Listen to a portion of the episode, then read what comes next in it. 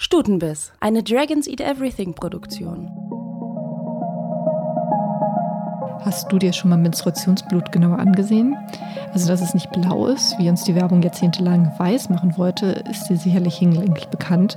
Doch auch, dass ja, es sich sehr von anderem Blut unterscheidet, wie beispielsweise das Blut, wenn wir uns den Arm stoßen oder so, oder das Knie aufschlagen, das wissen viele Leute nämlich vermutlich nicht. Oder wie viel in einem Zyklus denn eigentlich tatsächlich ausgeblutet ist und wie sich das Blut auch über die Zeit in Farbe, aber auch Konsistenz verändert. Auf unserem Insta-Account, da könnt ihr ein paar Blutbilder bestaunen. Und diese hat Lilly gemacht. Okay, ihr Lieben, ihr habt mich gefragt, wie es denn zu meinem Menstruationsblut-Kunstprojekt kam. Und ich selber sehe es tatsächlich gar nicht so als Kunstprojekt, sondern tatsächlich eher als, naja, Entdecken des eigenen Blutes tatsächlich.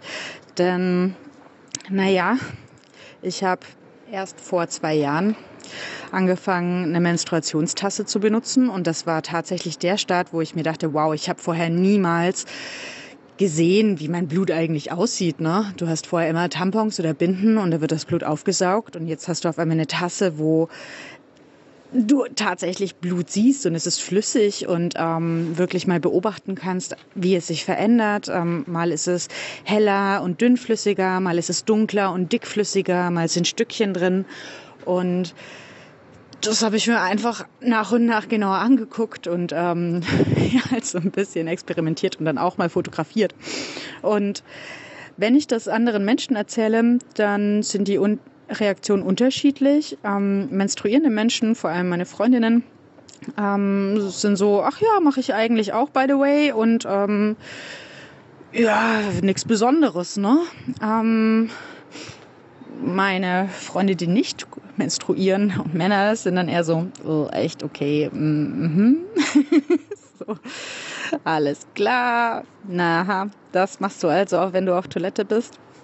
Genau, ähm, ich glaube einfach, dass es Menschen, die menstruieren, auf jeden Fall nachvollziehen können, diese Erfahrung zu machen und ähm, selber natürlich auch unterschiedliche Reaktionen haben. Ne? Also vorher ziehst du einfach den Tampon raus und äh, alles ist aufgesogen und fertig. Und auf einmal kippst du eine Tasse in der Toilette aus und sie ist halt einfach, okay, es schaut aus wie ein Riesengemetzel einfach. genau.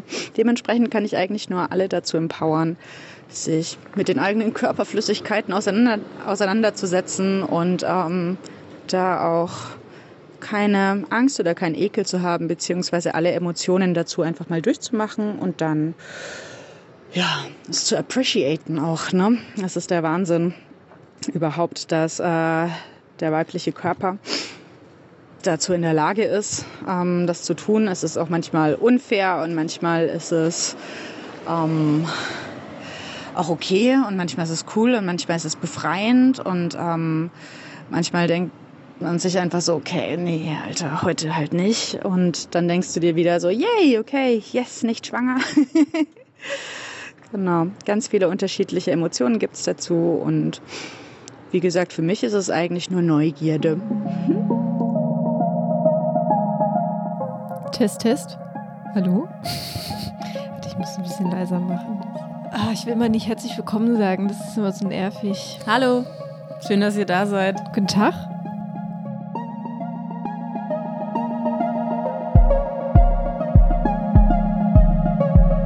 Stutenbiss, eine Dragons Eat Everything Produktion.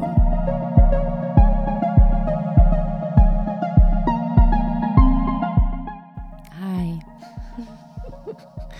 äh, zu Stutenbiss, dem Podcast, dem queer Wow. Dem queer-feministischen Podcast von Dragons Eat Everything. Heute in einer sehr gemütlichen Dreierkonstellation. Wir haben uns mit Waffeln gestärkt und hier am Tisch sitzen heute. Hi, Jessie. Und Ramona. Und Paula. Und wir haben uns heute eines unserer Lieblingsthemen gesucht, kann man schon sagen. Beziehungsweise ein Thema, was uns immer regelmäßig beschäftigt. Und zwar möchten wir heute über den Zyklus sprechen, über die Menstruation, die Periode und insbesondere über tatsächlich die Blutung an sich. Und es ist ja auch Halloween, deswegen. Ah, ha, ha, ha, ha, heute wird es blutig. Oh, ja, alles ist sehr rot. Ich finde ganz angenehm, wir haben hier so ein paar Bücher auf dem Tisch schon auch liegen, die sich prinzipiell beschäftigen mit dem Thema. Ich finde schon mal gut, dass da jetzt mehr rote Bücher dabei sind als pinkfarbene oder rosafarbene Bücher. Ja. Pink ist äh, gar nicht so viel. Nee, also tatsächlich hier Stain, Perspektiven auf Menstruation, Periode ist politisch, ist rot. Genau, hier Period, dein Zyklus, das ist immerhin mal so ein, so ein Mix aus Rot und Rosa. Und hinten steht drauf Know Your Flow, das ist ja auch schön. Das stimmt. Das, druck, das drucke ich auf ein T-Shirt.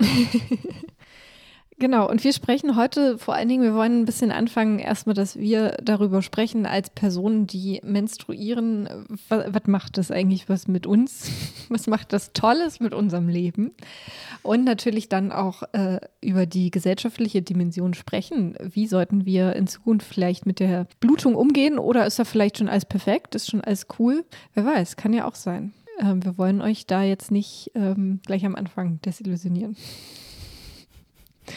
So, ähm, ich stelle mal zum Anfang die Frage tatsächlich, ist dieses Thema der Blutung, ist es ein Thema, was euch ähm, wirklich aktiv regelmäßig beschäftigt? Oder ist es so, wenn ihr beispielsweise blutet, dass ihr denkt, ach naja, ist okay, jetzt ist wieder.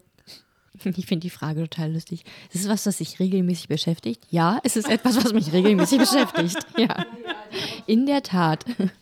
Jetzt inzwischen mal so, mal so. Also ja, ist es auch gar nicht wortwitzmäßig witzig gemeint. Regelmäßige Beschäftigung, ja, findet einmal im Monat statt, definitiv. Ich finde jetzt auch gerade in Bezug auf ähm, in Hinblick auf die Umwelt und wie man jetzt eventuell von Binden und Tampons umstellen kann, hat es mich sehr beschäftigt und was da praktisch ist und was da nicht praktisch ist. Aber auch, ähm, dass es mit den Jahren jetzt ähm, definitiv schmerzhafter wurde. Und das mal zu erforschen, warum das so ist. Und allgemein auch den Zyklus zu erforschen. Das hat mich auch sehr beschäftigt, weil ich durchaus einer Generation angehöre, der einfach die Pille gegeben wurde und wo gesagt wurde, ja, hier, das hilft dir. Aber es hilft halt einfach nicht, um den Körper ein bisschen besser kennenzulernen und zu wissen, woher kommen denn Schmerzen und was passiert denn im Körper, sondern eher so eine Problemverdrängung. Ja. Hm. Ich habe äh, hab immer relativ wenig Probleme gehabt mit der Menstruation. Also ich menstruiere aktuell übrigens. Ich weiß nicht, ob ihr es schon gemerkt habt. Ich, ich habe diesen Glow, diesen Menstruationsglow. Ich habe das wirklich selten. Manchmal habe ich Schmerzen, wenn ich halt irgendwie dann lange auch noch stehe oder sowas. So ein ganz kleines bisschen. Das knockt mich aber nicht aus, so wie andere Leute. Und ich habe auch nicht so eine krasse Blutung. Also bei mir reicht zum Beispiel der Cup den ganzen Tag. Ich habe einen mittelgroßen, der reicht den ganzen Tag. Oder diese Menstruationsunterhosen, die reichen bei mir auch den ganzen Tag. Deswegen, ich habe damit einfach gar nicht so viel Struggle wie andere Leute. Es nervt natürlich ein bisschen, wenn ich abends nach Hause komme, irgendwie feiern war und dann noch meinen Cup wechseln muss. Das ist mega nervig. Da habe ich nicht immer die Koordination für. Und ich finde auch zum Beispiel blöd, dass es auf öffentlichen Toiletten keine Tampons gibt und dass ich halt deswegen auch in jeder Tasche Tampons rumfliegen habe, falls ich irgendwie mich verrechnet habe oder so. Oder meine, meine Periode zu früh kommt oder ich nicht dran gedacht habe oder so. Ähm, sowas ist natürlich irgendwie blöd, aber so richtig krass beschäftigt mich das nicht und ich habe auch nicht die krassen Stimmungsschwankungen vorher. Deswegen, ich habe da, glaube ich, einfach ein bisschen Glück gehabt. Und bei dir, Paula?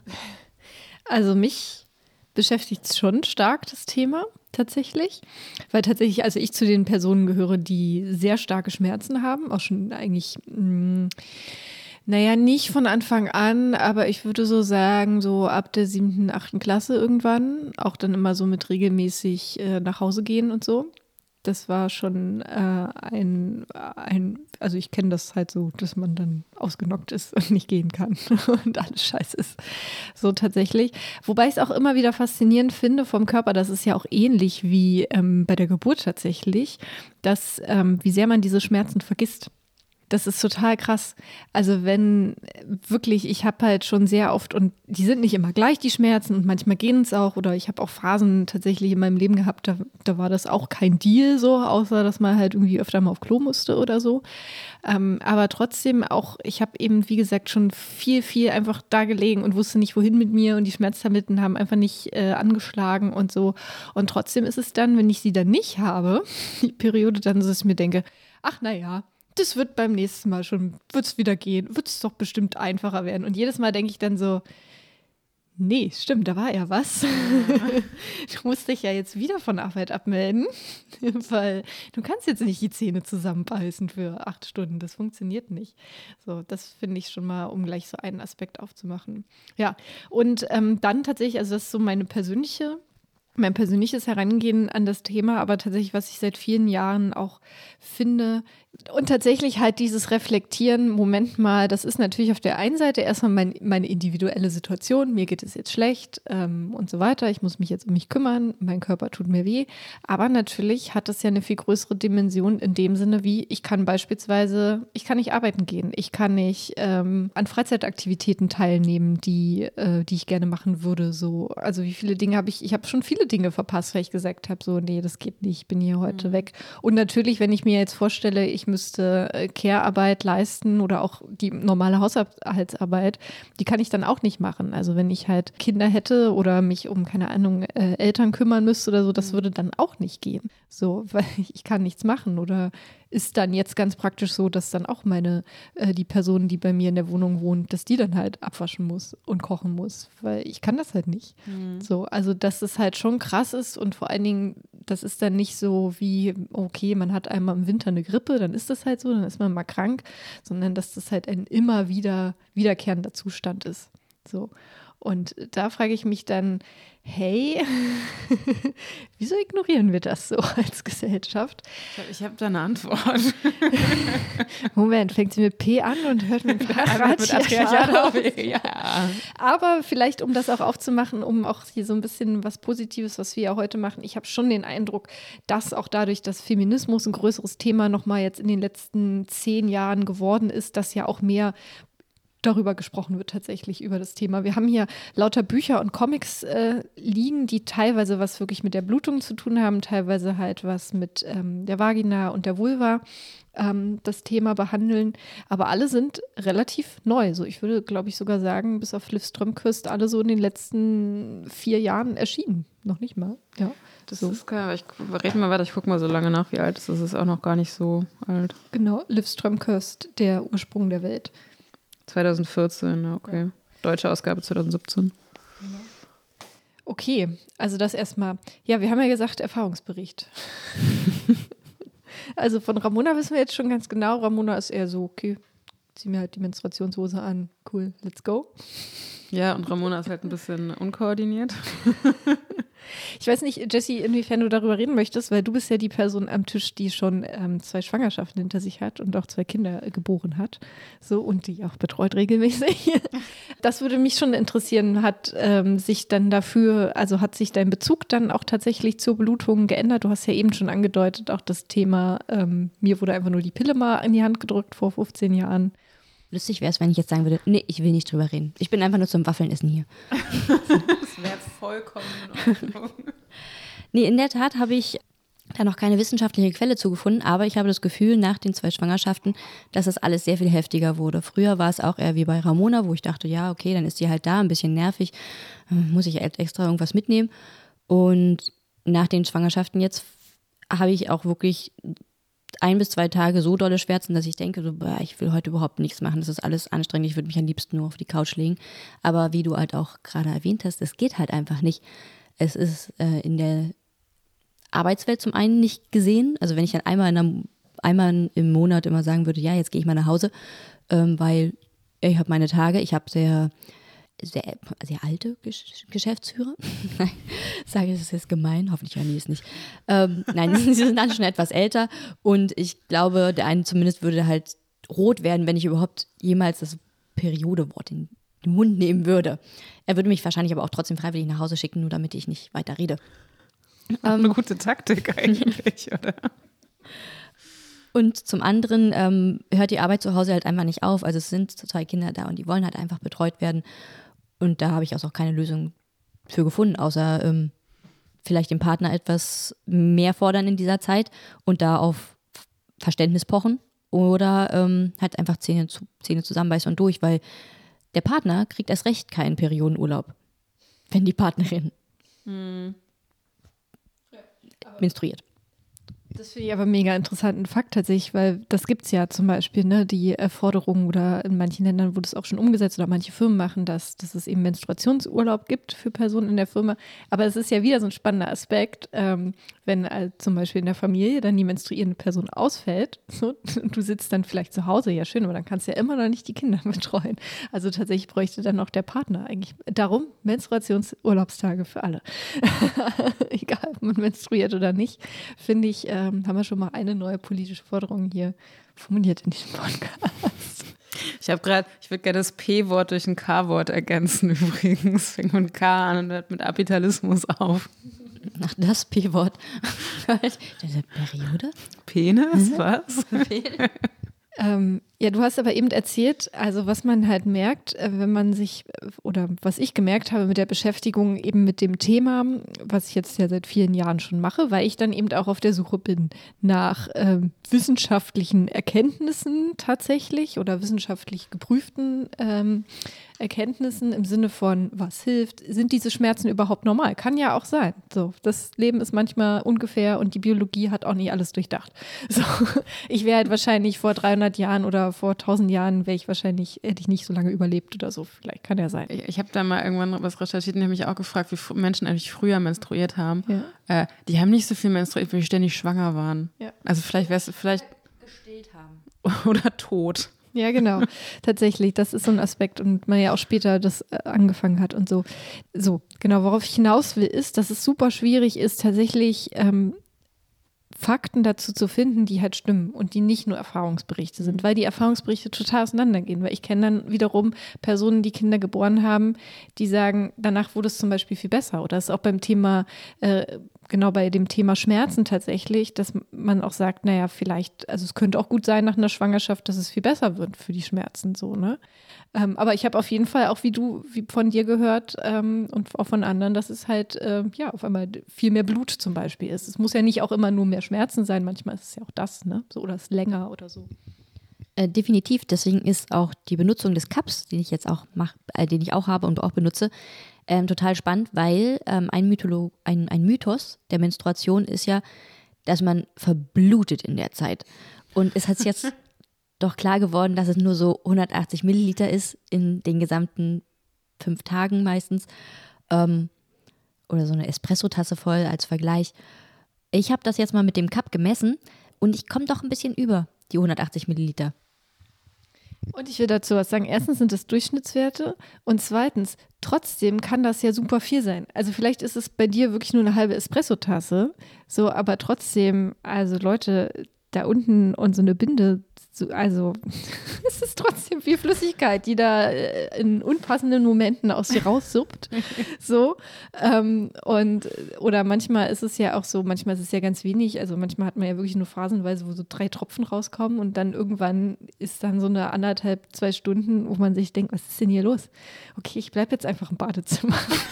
ist gut. Das ist tatsächlich ein sehr großes Bedürfnis an dem Tag tatsächlich, auch selbst wenn ich zum Beispiel keine, also gerade ist es so bei mir, ich habe jetzt seit ein paar Monaten eine sehr lange Anlaufphase, was mich jetzt schon super nervt. Also früher war es so, okay, es ging los, erster Tag, ging die Blutung los, dann waren total scheiß Schmerzen, ätzend, ätzend, Schmerzmittel nehmen, nur rumhängen, bla bla bla. So, und dann die nächsten Tage wurde es dann schon deutlich besser. Manchmal, klar, gab es irgendwie Zeiten, wo man auch so gar keinen Bock hatte, irgendwas zu machen, aber eigentlich konnte ich dann wieder ab Tag zwei relativ normal mein Leben be zu bestreiten, ohne dass ich jetzt einen Marathon gelaufen bin. Mittlerweile ist es so, dass es so, okay, anfängt Tag eins, so ein bisschen, dass ich schon merke, okay, es geht mir körperlich schon schlechter, ich werde schwächer. Dann fängt an das Ziehen, dann kommt der Tag an die, die krassen Schmerzen sind, die jetzt manchmal sogar wieder über zwei Tage sind. Dann und also diese ganze Phase auch mittlerweile einfach absurd lang geworden ist. Wo ich denke, was soll das? Mhm. Was möchte mir der Körper sagen? Und ich habe halt das große Bedürfnis, dann tatsächlich, selbst wenn ich dann nicht so Schmerzen habe, zu Hause zu sein und in der Nähe meines heimischen Badezimmers zu sein. Ich muss zum Beispiel sehr oft auf Toilette, um jetzt bei, kommen wir mal zum Real Talk. Weil es ist ja logisch. Es ist ja eine heraus, äh, eine Kontraktionsbewegung, die da in der, in der Nähe da auch deiner Blase stattfindet. So, es soll ja rausgespült werden. Na klar, da musst du halt auch ständig auf Klo gehen. Ah, Ja, ich glaube, ich muss auch öfter pissen, wenn ich meine Tage habe. Und es ist ja sowieso dann aber auch gut, dass man ja auch eigentlich auch mehr trinkt, damit auch äh, ne, das Flüssigkeit, weil man verliert ja schon Blut und natürlich, dass auch flüssiger wird und so. Es ist darum, ein hoher Flüssigkeitsverbrauch ist überhaupt nicht ökologisch. Es ist einfach so schlimm, dass wir das alles nicht wissen, ne?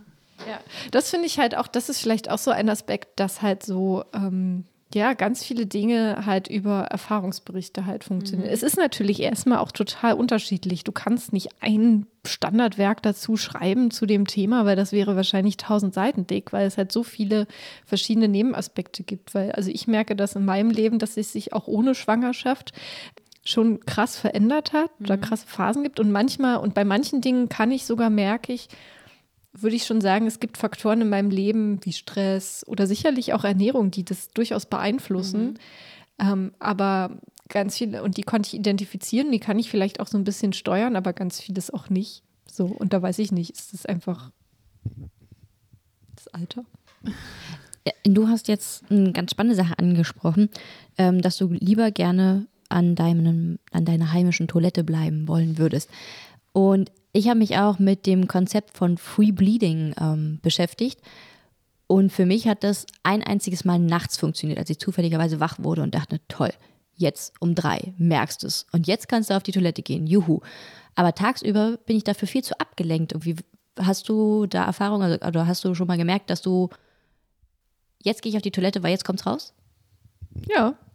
Also ich glaube auch, dass das was zu tun hat. Also erstens mal glaube ich, Free Bleeding, äh, ähm, wenn man das machen möchte, erstens mal kann das, glaube ich, nicht jede Person in jeder Phase machen tatsächlich, weil ähm, das beinhaltet ja auch tatsächlich, dass du zum Beispiel starke Beckenmuskulatur hast, dass du es ja auch steuern kannst. Du musst ja erstmal hinlaufen zur Toilette. So. Ähm, dass du es auch wirklich spürst, weil manche Leute, wie gesagt, spüren das ja gar nicht. Oder manchmal kriege ich es ja auch gar nicht mit und gehe dann irgendwann auf Klo und stelle fest, ach, huch, hier sind Dinge passiert. so. Aber ich merke das schon, was passiert. Und auf jeden Fall auch gerade, wenn die größeren Schwalze kommen, größere Schwelle, ich weiß es nicht, die Wellen dann merke ich das schon. Dann gehe ich auch aktiv auf Klo, um, also ich meine, es ist ja einfacher, sich mal kurz aufs Klo zu setzen, als noch mehr wieder voll zu bluten. Ne? Tatsächlich, aber ich mache es auch nicht, also ich laufe nicht ohne Binde tatsächlich rum oder ich benutze auch verschiedenste Dinge, Menstruationshosen, ähm, Tampons, je nachdem, was für mich gut ist an dem Tag. So. Kurze Zwischenfrage: Wie viele Menstruationshosen besitzt ihr? Fünf, glaube ich, und eine ist mir aber zu klein, die, ist, die trage ich eigentlich nicht. Tatsächlich bisher eine, weil ich noch nicht das Investment getätigt habe. Und, aber da kann ich gleich eine schöne Geschichte zu erzählen. Diese Hose habe ich nicht, nämlich geschenkt bekommen von äh, einem befreundeten Pärchen. Und das war das, bisher finde ich, ist es das schönste Geschenk, was mir je jemand gemacht hat, tatsächlich. Weil es so Ich weiß, was du zum Geburtstag kriegst. Oh Gott, aber ein paar muss ich mir schon selber kaufen, sonst bin ich ja wirklich, bis ich da mal fünf habe. Ja. Ähm, Ich habe die aus der Drogerie, die sind ganz gut. Ich habe das Gefühl, die nehmen nicht ganz so viel auf wie die andere, die ich habe. Die habe ich aus so einem feministischen Sexshop, aber das ist halt die, die nicht bequem ist und auch nicht so schön aussieht. Und die aus der Drogerie, die haben halt so, so mit Spitze und das sind einfach richtig schöne Unterhosen. Ich habe auch zwei aus der Droge- Drogerie, weil eine nicht ausgereicht hat. Ich finde aber, die brauchen ganz schön lange zum Trocknen. Daher habe ich mir jetzt nochmal drei bestellt und letztendlich hat man dann doch einen ganz schön großen finanziellen Aufwand betätigt, um halt fünf dieser Hosen zu haben, damit man die halt auch für eine, ähm, eine Woche lang benutzen kann. Weil es hat nicht geklappt, die einfach abends auszuwaschen, währenddessen die andere zu tragen und am nächsten Tag dann wieder die, die, die man davor halt ausgewaschen hat. Nee, ich wasche die auch in der Waschmaschine zwischendurch. Also ich mache, bei mir reicht es auch nicht mit dem, mit dem Trocknen lassen tagsüber. Ja, das mache ich so. dann nach den Hm. fünf Tagen. Aber deswegen ist halt so ein Wechsel zwischen Cup und Hose und sowas ganz praktisch. Aber es, die Dinger kosten ja so meistens um die 20 Euro. Es ist dann doch schon irgendwie was, eine ganze Investition, die man tätigt für so eine Hose. Ja, das stimmt. total, werden ja auch nach ein paar Jahren dann auch ausgewechselt werden müssen. Also das ist ja dann auch noch die Frage, wie langlebig die sind. Ich will an der Stelle eine Sache sagen übrigens, was mich nervt und das merke ich auch immer wieder bei diesem Thema, wenn Leute so absolute Ratschläge geben. Ähm, dieses so, also kann ja sein, dass dich durch die, durch das Benutzen des, äh, des Cups dein Leben komplett verändert hat und alles besser ist. Und für dich ist die beste Variante ist, nur diesen Cup zu tragen, äh, zu benutzen. Das kann ja sein. Aber bitte formulier das nicht so, also das ist jetzt nicht gegen euch, sondern das ist jetzt an Personen im Internet, die das ja gerne verkünden, sondern weil ich merke, auch für mich ist es eben auch eine Mischform so. manchmal sind mhm. tatsächlich, zum Beispiel im Hochsommer, finde ich halt Tampons gut. So, ne, das merke ich oder in manchen Phasen so oder auch je nachdem, was ich mache, wie ich unterwegs bin. Manchmal ist halt so eine Hose für mich irgendwie das Beste, aber manchmal auch vom Gefühl her mag ich tatsächlich auch eine Binde. Keine Ahnung, ist glaube ich auch so ein psychologisches Ding und aber auch im Sinn, was hilft. Also ich glaube, man sollte immer offen sein, auch Dinge auszuprobieren und muss dann sicherlich auch mal Dinge auch über mehrere Zyklen mal ausprobieren, ob es wirklich so einen nachhaltigen Effekt hat. Aber eben, wenn Leute gerade bei dem Thema sagen, du musst Yoga machen und zwar die und die Übung und dann ist zu 100 Prozent äh, wird es dir helfen. Nein, Leute, wir sind alles super individuelle Körper. Ähm, das kann ja. gar nicht sein. Und das hat halt alles so Vor- und Nachteile, ne? Ja. Irgendwie so die, diese nachhaltigen Sachen, die habe ich halt einfach nicht immer in der Tasche. Ich schleppe halt meinen Cup nicht mit mir rum, einen Monat lang. Ähm, weiß ich nicht, es ist halt auch blöd, wenn du bei der Arbeit bist und keine Waschbecken in den Kabinen sind. So fände ich, glaube ich, auch nicht cool, wenn ich gerade meine blutige Tasse ausspüle, dann kommt meine Chefin rein. So. Ja. Wahrscheinlich wird die lachen, aber mir wäre es unangenehm so. Ähm, das sind halt irgendwie voll verschiedene Aspekte, die man dann. Und, aber ich, also ich finde es cool, Sachen einfach auszuprobieren. Und ich weiß noch, dass vor ein paar Jahren niemand einen Cup hatte, sondern also nur so Leute, die ich dann weird fand. Äh, und das ist halt voll die coole Sache. Und jetzt haben halt fast alle Leute, die ich kenne, einen Cup und haben es zumindest mal ausprobiert. Und das ist halt eigentlich so eine coole Ergänzung zu halt nur Tampons oder nur Binden. So ist gut zu wissen, dass es auch noch andere Sachen gibt. Mich würde äh, interessieren, wie wird denn mit euch umgegangen beim Thema Menstruation? Zum Beispiel, wenn ihr es beim Gynäkologen ansprecht, vielleicht auch, äh, auch, auch wir beide, Jessie, wenn wir unsere Schmerzen ansprechen oder dass es viel ist. So, ähm, fühlt ihr euch ernst genommen? Ist es ein Thema, über das man frei und gut reden kann? Ähm, Punkt. Voll gut, die Frage wollte ich euch auch noch stellen. Ich, ich kann das natürlich ansprechen, aber ich glaube, meine Gynäkologin interessiert das so recht wenig, weil sie dann sagt, so, ja, es sind halt Schmerzen. Wiederum bin ich aber auch nicht diejenige, die dann sagt, das ist so krass und so unertragbar, sondern ich, ich spreche es an, weil ich wissen will, ob es normal ist, ob ich mir da irgendwelche Gedanken machen muss, ob ich auf irgendwas achten muss, was jetzt ähm, halt mit meinem Körper passiert. Und ich glaube, sie ähm, tut das eher ab mit, ähm, ja, der Körper entwickelt sich halt und war ja bei mir vorher nicht so und dass sich durch eine Schwangerschaft kann sich sowieso der ganze Körper nochmal verändern, auch über Jahre hinweg übrigens danach nochmal, also nicht, wenn man sich denkt, ja, Kind raus, äh, Mutterschutz weg und flupsiwups, alles ist wieder da. Der Beckenboden, der, der äh, braucht ja. Jahre. ja, es, aber es tut mir leid, falls ich euch jetzt da. Aber, aber bei Heidi, die war doch auch nach drei Monaten wieder auf dem Laufsteg, Jessie. Es liegt einfach nur an dir. Entschuldigung, kurz Ironie off. Okay. ja, jetzt wissen es die Leute da draußen auch, ich bin keine Heidi. Was? Doch. Hat sie aber auch einen anderen Job als ich. Und wenn ich jetzt irgendwie 24 Stunden jemanden um mich rum hätte, der mich, ähm, der meinen Beckenboden wieder trainiert, dann würde es vielleicht auch anders aussehen. Das weiß ich leider nicht, weil dazu gibt es keine Studien. Ja, aber das Problem, gut, über dieses Heidi-Problem müssen wir wahrscheinlich an anderer Stelle mal reden, aber ähm, ich finde, das ist so ein ganz großer, schwieriger Moment gewesen, tatsächlich, dass sie das getan hat. So, auch wie, so, Punkt. Ähm, ich will nochmal zurück zu dem Thema, inwiefern wir ernst genommen werden. Das finde ich nämlich total schwierig, wenn du sagst, deine Gynäkologin nimmt dich da nicht ernst. Weil das ist eigentlich nicht richtig. Klar, ich habe das ja vorhin auch gesagt, vielleicht gehören einfach Schmerzen bei manchen dazu. Aber vor allen Dingen, wenn es halt eben nicht Schmerzen sind, also die länger sind als, puh, heute kann ich mal nicht so schwer tragen und ich muss vielleicht ein bisschen früher ins Bett gehen, so. Das ist, gehört ja auch dazu. Und es gibt ja nicht nur Schmerzen, sondern auch so Sachen wie, dass man irgendwie mehr müde ist und, und solche Sachen halt erschöpft mhm. ist, ne? Irgendwie so ein bisschen Kraft fehlt. Ähm, das ist ja auch okay so. Ne? Das kann man ja dann irgendwie auch auffangen mit relativ einfachen Mitteln im besten Fall, je nachdem, was man auch für eine Lohnarbeit und so hat. Aber eigentlich, dass man so krasse Schmerzen hat, bis zum Beispiel auch, dass man Schmerzmittel nimmt oder dass es ein Thema ist, was einen immer wieder beschäftigt oder dich eben zur Frage treibt. Eigentlich wäre es cooler, wenn ich sagen könnte, mich von Arbeit abmelden könnte, zum Beispiel. So, dann ist es eigentlich nicht richtig. Und ich glaube, das ist oder sehe das, was ja auch viele andere Erfahrungsberichte zeigen, dass es einfach immer noch nicht ernst genommen wird, wenn Personen, die menstruieren, kommen und sagen, ich habe Schmerzen, mhm. was können wir dagegen tun? So. Und das geht bei mir auch so, da bin ich auch immer noch nicht an so einer Lösungssache dran, ähm, weil ich wurde da von manchen Gynäkologen, Ärztinnen gar nicht, auch gar nicht, nee, das müssen sie halt durch, das ist so, haben manche Frauen, wo ich dachte so, ich sitze aber gerade heulend vor ihnen und will eine Krankschreibung, was denken sie denn, warum ich das gerade tue? So. Krass, wie unverantwortlich. Ja, total. Und weil es ja auch tatsächlich, das dann so ein kleines, kleiner Seitenweg, Stichwort Endometriose, ähm, was ja auch immer mehr ins, in den Fokus der Öffentlichkeit ist, die Schmerzen können ja wirklich einen ernsthaften Hintergrund haben, dass man eben Endometriose-Wucherung hat, was dann ja auch wirklich nicht nur schmerzlich ist, sondern auch schwerwiegende Folgen haben kann im Sinne von, dass du ja größere OPs später brauchst, dass also du keine Kinder bekommst. Schwerwiegende kannst. Folgen äh, außer der chronischen Schmerzen, genau. die man genau. eh schon hat, ne? Genau. die ja auch schwerwiegende Folgen genau. haben. Genau, ja, also beides so, ne? Und ähm, darum ist es so super wichtig, dass man da ähm, ja, dass man da eigentlich ernst genommen wird und da muss man dann, glaube ich, halt super drauf pochen.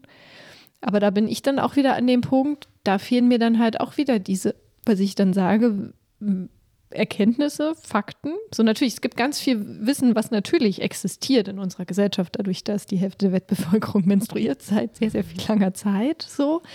Ähm, aber was ist davon wirklich dann auch mal geprüft? Was ist davon jetzt eine Mythe? Was ist davon eine Sage? Was ist davon individuell? Hilft einem das? Also wenn, wenn Leuten das hilft, keine Ahnung, dass, ähm, dass sie das mit den Mondphasen abstimmen und danach ihr Leben gestalten, dann, dann ist es ja gut, dann ist ja cool. Aber ähm, würde das mehr Leuten helfen? Keine Ahnung. Würde ich gerne mal wissenschaftlich getestet ich hab haben. Mal, ich habe mal einen Beitrag gemacht zur Endometriose, auch schon vor Jahren. Der wird übrigens seit, der wird seitdem regelmäßig wiederholt, also so Ausschnitte daraus. Das ist ganz witzig, weil anscheinend gibt es da tatsächlich nicht so viel zu. Ähm, und da war ich in der Endometriose-Sprechstunde in der Charité und habe mit der, mit der Chefin da gesprochen. Ähm, und das war auch total krass. Da waren einfach Frauen, die halt irgendwie seit, seit Jahren irgendwelche chronischen Schmerzen haben und nicht wussten, woher. Und sie meinte, Leute haben da schon angefangen zu weinen, weil die auf einmal wussten, wo ihre Schmerzen herkommen. Und das ist total abgefahren, ne? dass die halt dann auf einmal da ernst genommen werden und jemand sagt so, ja, krass, äh, dein Bauch ist total vollgewuchert. Ähm, ja. Da müssen wir was machen, so. Und es ist nicht normal, dass du so krasse Schmerzen hast. Und das ist richtig abgefahren, dass es halt da irgendwie so punktuelle Expertinnen geben muss und dass das nicht irgendwie jede Gynäkologin, jeder Gynäkologe, jeder eher Gynäkologin irgendwie direkt sagt, äh, ja, du hast Schmerzen, das ist nicht cool. Ja. Dabei ist das ja eigentlich der Witz, ähm, gerade Gynäkologie ist ja eine Sache, wo man ja wenn eine Person einen Körper mit ähm, reproduktiven Organen wie Gebärmutter, Eierstöcke hat, ne, ähm, regelmäßig ja hingeht, ja eigentlich sogar dieses einmal im Jahr, wenn man hormonelle Verhütungsmittel nimmt, dann ja sowieso. Ähm, nicht nur um das Rezept zu bekommen, sondern auch um Dinge abzuchecken. So, das heißt, eigentlich ist man ja damit am besten, wie sagt man, gemonitort, im besten Monitoring drin, der Körper in diesem Aspekt. Und dass gerade dieses System da so versagt, dass man da nicht ernst genommen wird, das ist, ähm, finde ich, super, super schwierig. Ja, muss kurz durchatmen. Dann kurz eine Zwischenfrage. Äh, habt ihr die Pille mal genommen? Mhm. Du, Paula? Ja, ich habe die auch ganz klassisch äh, verschrieben bekommen mit 17. Und ähm, also das hat zuerst so einen Wirkungseffekt gehabt, das aber, der war dann mit, also ich glaube mit 17 habe ich mit der Pille angefangen und ich würde so sagen, wirklich dieser, dass die dann die Schmerzen sind wiedergekommen mit Anfang 20 so im Studium. Und dann auch wieder so, dass der Effekt auch gegen Null war. Weil das ist ja so eine Sache, dass man die Pille verschrieben bekommen kann gegen die Schmerzen. Ähm, aber ja, das, der Effekt kann auch aufhören. Ich wollte auch gerade nochmal aufs Monitoring daraus, weil eigentlich bis auf, ich hole mein Rezept ab und die Frage, ist alles okay? Und ich sage, ja, alles okay, war dann nichts viel Monitoring. Da war auch nicht viel Aufklärung, da war auch nicht viel, ähm, was macht die Pille, wie wirkt die Pille. Ähm, das hat man sich alles irgendwie man hat Flyer bekommen oder man hat sich selber an recherchiert. Und ich muss sagen, ich war damals jetzt nicht so, ähm, dass, dass, es mich sehr interessiert hat, was sie in mir, in meinem Körper macht, sondern ich war froh, dass ich jetzt ähm, gucken konnte, wann kommt sie. Ich kriege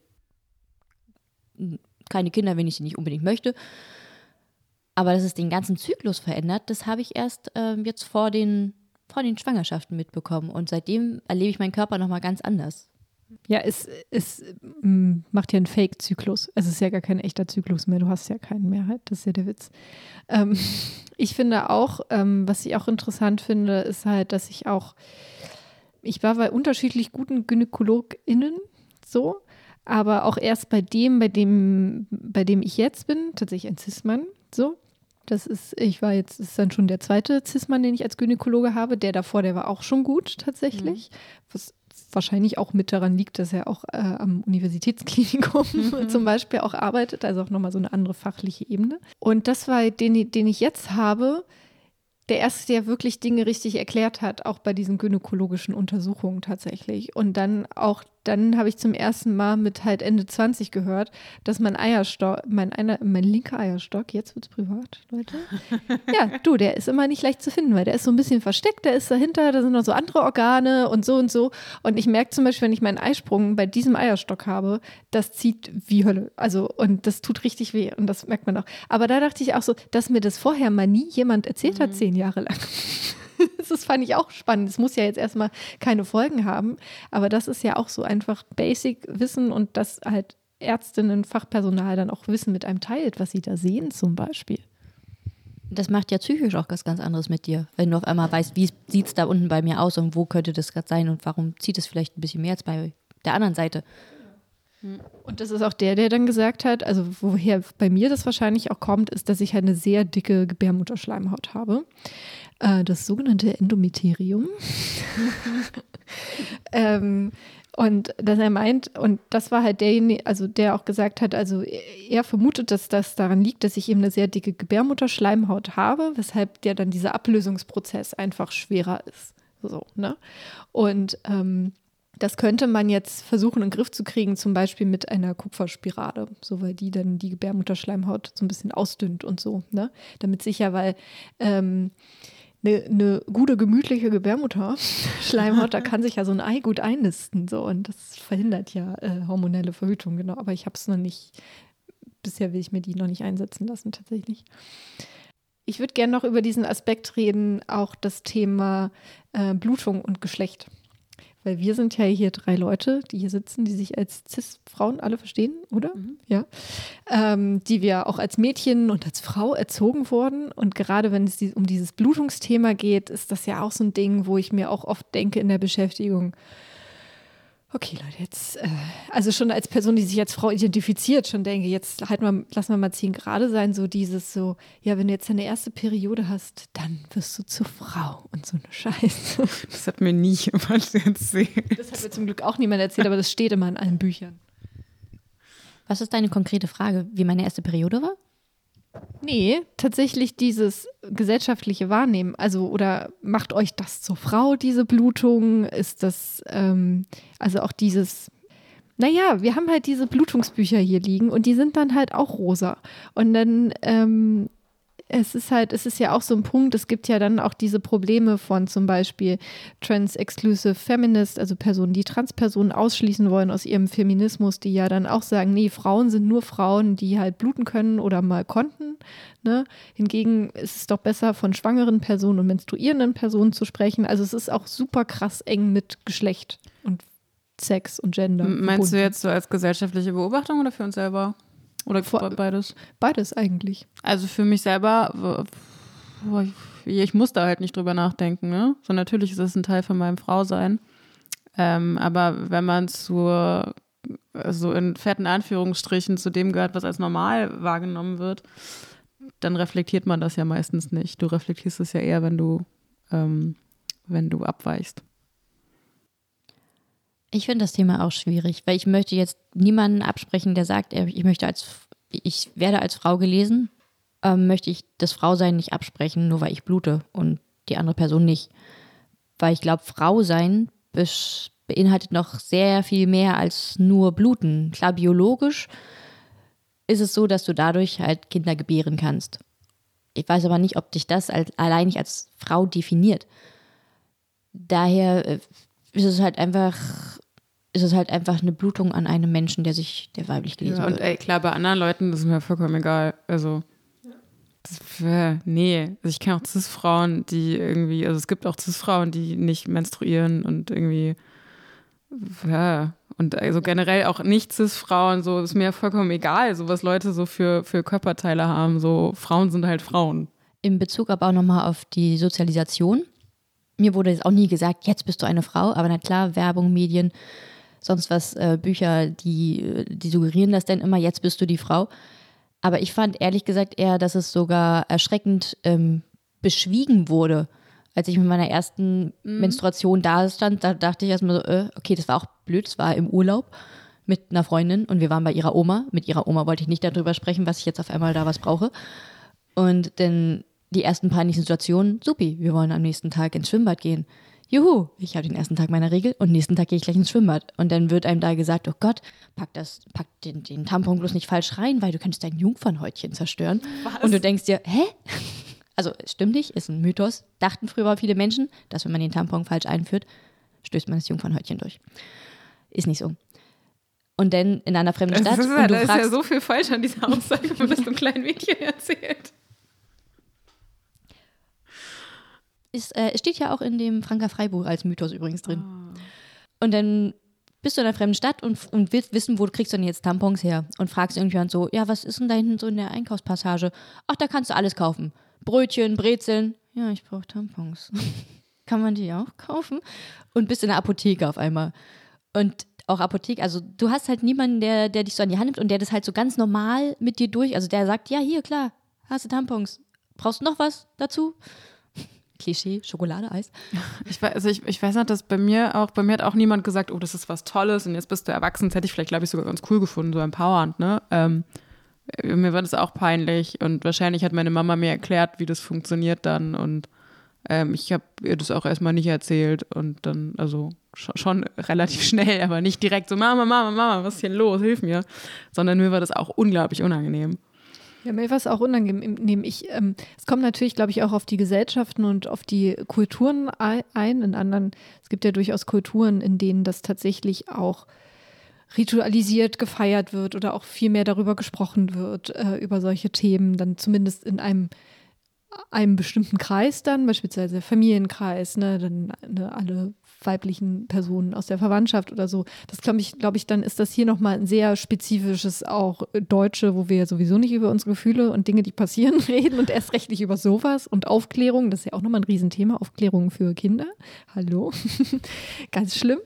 Ähm, aber ähm, ja, dieses Schweigen darüber, über das Thema Blutung. Äh, auch diese ganzen bescheuerten Namen, die wir ja auch schon hatten beim Podcast Periode, äh, wo, wo du mit Franka Frei ein Interview geführt hast. Ähm, da haben wir ja, glaube ich, auch schon mal so gesammelt, so Dinge wie, wie heißt das einfach? So, so, so bescheuerte Sachen wie die Russen kommen, meine Erdbeerwoche. Also, dass einfach gar nicht gesagt wird. Was ist klar, dass man für Dinge auch mal Spitznamen haben kann, ist ja die auch. Russen kommen, finde ich witzig. Das ist ja auch irgendwie gut, so, aber dass es dann gar dazu gar keinen normalen Begriff geht wie ich blute, das habe ich mir jetzt auch in den letzten Jahren einfach aktiv an, antrainiert, das auch zu Leuten zu sagen. Und dann ist immer so ein kurzer Moment, wo Leute so, oh, okay, ja gut. Oder allein schon sagen, ich habe meine Tage, ist ja auch eine Umschreibung, ne? Ja. Ich finde auch, das hat sich in den letzten Jahren erst so ein bisschen herauskristallisiert, dass Menschen sich trauen zu sagen, nee, ich habe halt meine Periode irgendwie und das dann als ganz normal angesehen wird, als wie wenn die, nee, ich habe eine Verabredung, kannst du heute Abend kommen? Nee, ich habe meine Periode. So wie, ich bin schon verabredet, danke. Daher kommen wahrscheinlich aber auch diese Ersatznamen wie meine Tante kommt zu Besuch oder irgendwie sowas. Meinst du, das ist in der Gesellschaft entspannter geworden oder meinst du, wir sind einfach älter geworden? Weil ich bin mit vielen Sachen entspannter als, als Teenager. Ich glaube, ähm, als äh, beides. Also ich kann natürlich jetzt nur von meiner subjektiven Wahrnehmung aus, ausgehen und aus meiner Bubble raus, dass Menschen auf einmal sagen, ja, ich blute. Aber ich glaube, dadurch äh, schaffen wir auch mehr Bewusstsein, das auf Kinder normal zu übertragen. Also meine, mein größeres Kind hat mich jetzt auch schon gefragt, warum blute ich da? Und ich habe es halt ganz normal erklärt. Und ich glaube, das hätte mir früher niemand erklärt. Da wäre, was weiß ich, was sie sich vom Weihnachtsmensch-Geschichten ausgedacht hätten, irgendwie nur damit ich bis zur Pubertät nicht weiß, warum auf einmal eine Frau da unten blutet. Weihnachtsmensch ist schön. Der Blut, die Blutungsfee kommt. äh, der, die, die, die, Vamp die, Vampirin kommt. Hier habe ich ja hier ein paar eine, äh, kleine Vampire, Anleitung, wie man Vampire anlockt. Eine, eine Freundin von mir hat, ein, ähm, kleines, hat ein kleines Mädchen. Ich glaube, der werde ich von der Blutungsfee erzählen, wenn die alt genug ist. Also ich glaube, so unter Teenagern, das weiß ich nicht, dazu habe ich gerade zu wenig Kontakt zu derzeitigen Teenagern. so. Das ist ja immer noch mal eine besonders schwierige Phase, egal in was für gutem Umfeld du auch mhm. bist tatsächlich. Das ist einfach so. Ne? Ähm, aber ich habe schon den Eindruck, dass es zum einen bei mir, dass ich mit manchen Dingen entspannter geworden bin oder mir halt auch denke, naja, ich habe halt diese Scheißschmerzen, dann muss jetzt die Gesellschaft um mich herum ertragen, dass ich ihr das jetzt sage, der mhm. Gesellschaft und auch dir, Zismann, ja. Ähm, gleichzeitig Bisschen ich, mag ich auch diese Panik in den Augen. Ja, gleichzeitig habe ich aber auch gemerkt, dass durchaus Leute damit auch offener umgehen. Oder auch zum Beispiel ein Thema, worüber man ja auch sprechen kann, ist äh, Sex, wenn man blutet tatsächlich mhm. und sich jetzt körperlich in der Lage dazu fühlt. So. Und ähm, da war ich sehr überrascht, dass das zum Beispiel die CIS-Partner, in dem Fall alle, null gestört hat, zum Beispiel. Und die überhaupt gar keinen Ekel davor hatten. So. Und das war so eine Sache, das, das dachte ich eher, da, wo ich mir eine Riesenplatte gemacht habe und dachte, naja, jetzt ist ja heute das. Und dann war das aber für die überhaupt kein so, ja gut, dann äh, hier gucken wir hier ein bisschen kurz, dass das lag nicht und dann ist gut. Ich habe dazu einen lustigen Spruch. Der ist aber auch ein bisschen eklig. Und dann wurde mir einmal gesagt, als ich dann, ja, ich habe meine Tage irgendwie, ich habe auch schon Lust, aber hm, also ein mutiger Pirat, der sticht auch ins Rote Meer. ähm, und ich hat, mir ist eingefallen, was ich sagen wollte, und zwar zu, es ist ja auch ein bisschen problematisch, wenn du jetzt offen bist und nach außen gehst und sagst, ich habe meine Periode, ich will heute nicht oder ich, das klappt heute einfach nicht. Ähm, dann machst du dich in der Gesellschaft, in der wir jetzt derzeit noch leben, weil so wenig Bewusstsein äh, herrscht, auch immer noch ein bisschen angreifbar, beziehungsweise zeigst eine Art von Inkompetenz in der Gesellschaft. Es wurde mal eine Studie gemacht, da haben Frauen zufälligerweise ähm, einen Tampon aus ihrer Tasche fallen lassen oder eine Haarnadel. Und in dieser Gruppe, die da zusammengestellt wurde, ähm, waren die Frauen, die einen Tampon haben fallen lassen und damit gezeigt haben, sie könnten jetzt potenziell gerade eventuell bluten, die wurden als weniger kompetent angesehen als die, die einfach nur eine Haarnadel rausgefallen ausfallen ah, haben lassen. Ich finde es ein total schwieriges Feld auch immer dieses. Also ich fühle mich, wie gesagt, weil ich zum Beispiel körperlich nicht so stark bin, äh, wenn ich zum Beispiel blute, dann bin ich nicht so stark wie sonst, die anderen zwei Wochen im, im Monat oder zweieinhalb Wochen im Monat. Das, das stimmt so. Und ich finde schon, dass ich da einen gewissen Schutz brauche oder mehr Hilfe dann von der Gesellschaft in, in dieser Situation. Und das finde ich auf der einen Seite schon wichtig, dass es das gibt, diese Unterstützung. Sei es eben, ja, Urlaubstage, mehr Krankheitstage, was auch immer in mhm. Bezug auf Lohn- und Care-Arbeit. Ne? So auf der anderen Seite will man natürlich immer nicht diese Sonderstellung haben, weil wir wollen ja genauso verdienen wie auch die anderen Leute alle und wir sind doch genauso leistungsfähig, egal was ist. So, das ist so ein total schwieriges Ding, ähm, was unter all diesen Bedingungen wie Patriarchat, Kapitalismus total schwer auf, also aufzubrechen ist, so tatsächlich. Ähm, aber ja, und dann kommen noch diese Klischees darum. Natürlich heißt das nicht, dass das automatisch bei mir so ist. Jeden Monat oder immer oder bei allen Personen, die mhm. bluten tatsächlich. Also finde ich immer ein super schwieriges Feld. So, ja. Äh, Jamila Jamil, die, die auch einen Podcast hat, iWay, auch sehr cooler Podcast, die redet auch viel über ihren Zyklus und sie meint, sie hat irgendwann rausgefunden, was sie wann besonders gut kann. Also sie meint, sie kann das, sie kann sich inzwischen selber, sie kennt sich inzwischen selber so gut, dass sie weiß, wann in welchen äh, Tagen im Monat sie welche Fähigkeiten hat und welche Fähigkeiten sie nicht hat und welche Arbeiten sie sich auf welchen Tag legt. Das finde ich halt mega spannend. Das wird auch gerade bei Sportlern herausgefunden, an welchen Tagen oder in welchen Bereichen ihres Zyklus sie besonders leistungsfähig sind und welche Muskelpartien denn da wie gestärkt werden sollten und an welchen Tagen sie sich besser schonen sollten, weil es vielleicht sogar kontraproduktiv ist, an diesen Tagen jetzt den mega krassen Sprint zu mhm. üben oder so. Also sowohl psychologisch als auch körperlich. Weil aber das fängt erst jetzt, 2020, 2021, fängt das erst an. Überhaupt. Also ja. teilweise wird es schon gemacht bei SportlerInnen oder machen die das selber, aber das ist wirklich mal breit. Also ich glaube, die ersten, die damit eine gewisse Öffentlichkeit bekommen haben, ist halt die amerikanische Fußballnationalmannschaft, die 2019 ja, glaube ich, gewonnen hat, die Weltmeisterschaft und die eben nach diesem Modell trainiert haben, tatsächlich, dass das angepasst ist, ihr Trainingsplan daran. Und das ist auch krass, dass wir erst jetzt an dem Punkt sind, dass man da überhaupt jemand darüber nachdenkt, ja, stimmt. Voll. Vielleicht hat das Voll. eine was mit dem anderen zu tun. Ich verrückt. ähm, ich freue mich aber über Fortschritte. Ja, das stimmt. Also vor, weiß ich nicht, vor 100 Jahren durften Frauen nicht wählen. So, ich freue mich über, ich freue mich, dass wir inzwischen halt andere Probleme haben, dass es nach vorne geht. Ja, das auf jeden Fall. Ja, also ich finde, man merkt an diesem Periode-Ding, Zyklus-Ding, Blutungsding, dass da echt so ganz viel sich dran kristallisiert und worauf ich auch vorhin so ein bisschen hinaus wollte mit der Frage, inwiefern verbinden wir das auch mit Frau sein, diese Blutung, oder dass man eben diese Organe hat, die dazu fähig wären oder mal gewesen sind. Ich, ich, glaube, da kommt eben auch ganz viel daher, dass wir das eben so sehr damit ähm, verknüpfen, was ist eine Frau, dann eben all diese Dinge, darüber wird nicht geredet. Das ist ein Problem, was in der Gesellschaft nicht ernst genommen wird, entweder ganz individuell, wir bei unserem Arzt, aber auch beim Arbeitgeber. Ne, da beißen mhm. sich mal die Zähne zusammen, aber eben auch, ja, es ist viel, viel zu wenig Forschung darüber. Was, gut, prinzipiell können ja Schmerzmittel helfen. Aber ich habe auch lange gebraucht, um herauszufinden, welche Schmerzmittel so helfen und warum tatsächlich, mhm. genau. Naproxen ist da. Naproxen ist das Schmerzmittel eurer Wahl, tatsächlich.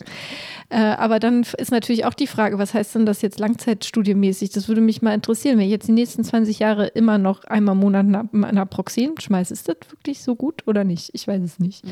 So. Und darum habe ich zielte das auch so ein bisschen darauf, weil ich glaube, dadurch, dass das so eng verknüpft ist und diese ganzen Klischees von, das ist eine Frau und mach deine Beine zusammen und dann musst du aufpassen, was du trägst und wehe, da zeigt sich ein Blutfleck.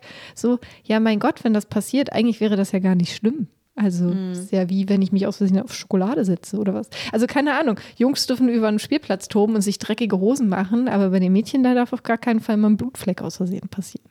Mhm. Oder Blutflecken überall sonst sind okay, ne? Aber nicht im Schritt. Oder im Hintern. Oder ja, auf meinem Badvorleger. Sorry, das ist halt, ich kann nicht so schnell, wenn ich aufstehe von der Toilette und das, das es ist halt so. Ja? Ich habe Ach so. Ich, ich habe dazu. Ich, ich gerade vorstellen, ich finde auch, Blut sollte sichtbar sein. Ja. Ich wollte vielleicht noch, wir haben ja, wir kommen jetzt quasi ja schon in diese Tipps-Rubrik. Zum Beispiel auch die Frage, du hast ja hier auch ähm, zwei, dich mit zwei Büchern sehr intensiv auseinandergesetzt, Jessie. Ähm, einem vor allen Dingen. Ähm, vielleicht noch so Tipps und Tricks, wie für uns alle das Leben leichter gemacht wird. Punkt 1, Abfalleimer in allen Badezimmern.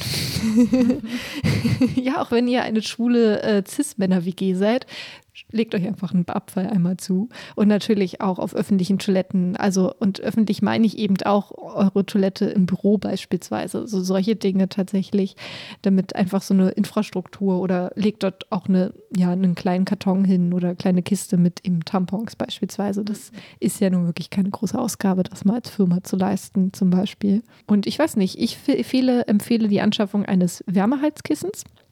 Was du so?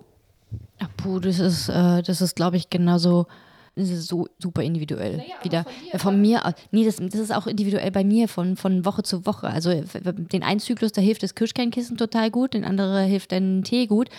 Ähm, durchaus habe ich aber auch schon mal gemerkt, dass Joggen gehen auch helfen kann.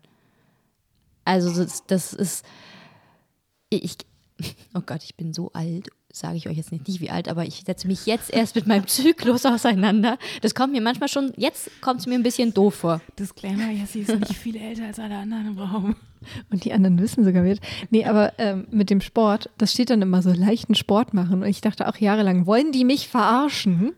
Aber es geht gar nicht um Sport machen, es geht um Bewegung tatsächlich. Tatsächlich, das ist super schwierig, wenn man da krampft und auf seinem Bett liegt. Aber eigentlich ist das Beste wirklich aufstehen und im Besten, also bei mir dann sogar auch an die frische Luft zu gehen. Aber vielleicht hilft es auch wirklich durch die Wohnung zu gehen, weil es ist ja so eine Krampfreaktion und dann das Problem, dann verkrampft man noch mehr. Das ist ja auch wie wenn man Muskelkater hat nach dem Sport. So, dann ist es ja auch nicht, dass man dann drei Wochen still liegen soll, mhm. sondern sich ja auch bewegen. So, ähm, also reicht auch einfach mal ein bisschen rumwandern im Raum. Fun Fact zu Schwangerschaften, wenn ihr in den Wehen liegt, rumwandern ist auch da die bessere Lösung gegen die Krämpfe. Nicht, nicht, lasst euch nicht hinlegen, nicht die Beine hoch, nicht wie im Fernsehen, nichts. Krampf, Krämpfe, immer Krämpfe. Wandert rum, lasst die Gravitation eure, der seinen Dienst tun. ähm, Zudem hatte ich aber auch, ähm, wollte ich eigentlich gerade hinaus, dass ich jetzt erst in meinem jetzigen Jahren auf den Zyklus insgesamt achte. Das ist ja nicht nur diese eine Woche, in der wir bluten. Wir haben diesen ganzen, ganzen, ganzen Zyklus. Da haben wir Zervixschleim, da haben wir ähm, nicht nur diesen einen roten Ausfluss, der in diesen einen fünf bis sechs Tagen kommt, sondern wir haben ganz viele Ausflüsse und die sind alle super wichtig und überhaupt gar kein Stück eklig.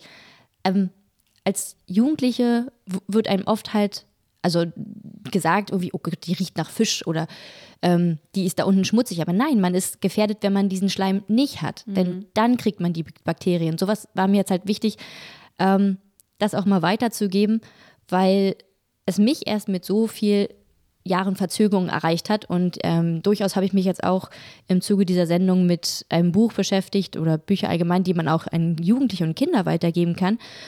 Und es ist halt einfach so viel wichtiger, auch gerade junge Menschen darauf vorzubereiten, dass der Körper Ausflüsse hat und diese Ausflüsse normal sind und wie dieser Ausfluss auch normal aussehen soll, weil Zervixschleim ist zum Beispiel nicht immer gesund.